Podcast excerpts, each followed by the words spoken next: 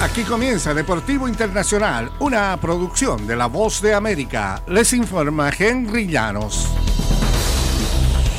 En el clásico del béisbol mundial, Shohei Otani emergió del bullpen y ponchó a Mike Trout, su compañero de los Angelinos de Los Ángeles, en el duelo que todo el planeta del béisbol ansiaba presenciar y condujo a Japón a la victoria 3-2 ante el campeón de Estados Unidos para conquistar la noche del martes su primer título en un clásico mundial de béisbol desde 2009. Y afuera que lo sacara out o me diera un hit, no quería tener ningún arrepentimiento, quería tirar mi mejor lanzamiento, dijo Otani.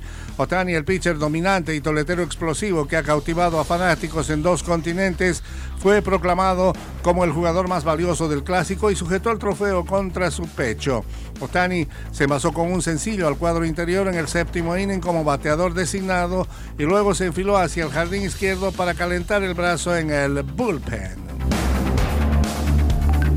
Y el Clásico Mundial de Béisbol tendrá una sexta edición en marzo de 2026 y los organizadores determinaron que las semanas que coinciden con los entrenamientos de pretemporada de las grandes ligas aventajan las otras opciones después de la Serie Mundial o en medio de la campaña regular.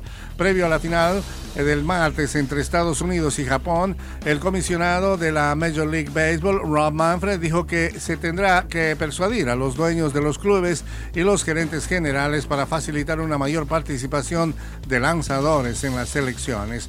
Desde su estreno en 2006, el clásico se ha escenificado en marzo, poco antes del arranque de la temporada regular en la Major League Baseball también en Japón y Corea del Sur. Nos duele la cabeza de hablar tanto sobre fechas, dijo Manfred. No hay un momento perfecto, realmente no se puede después de los playoffs por la larga inactividad de muchos peloteros, dijo. En el fútbol internacional, Kylian Mbappé, el máximo goleador de la última Copa Mundial, fue designado como el nuevo capitán de la selección de Francia en reemplazo del arquero Hugo Lloris.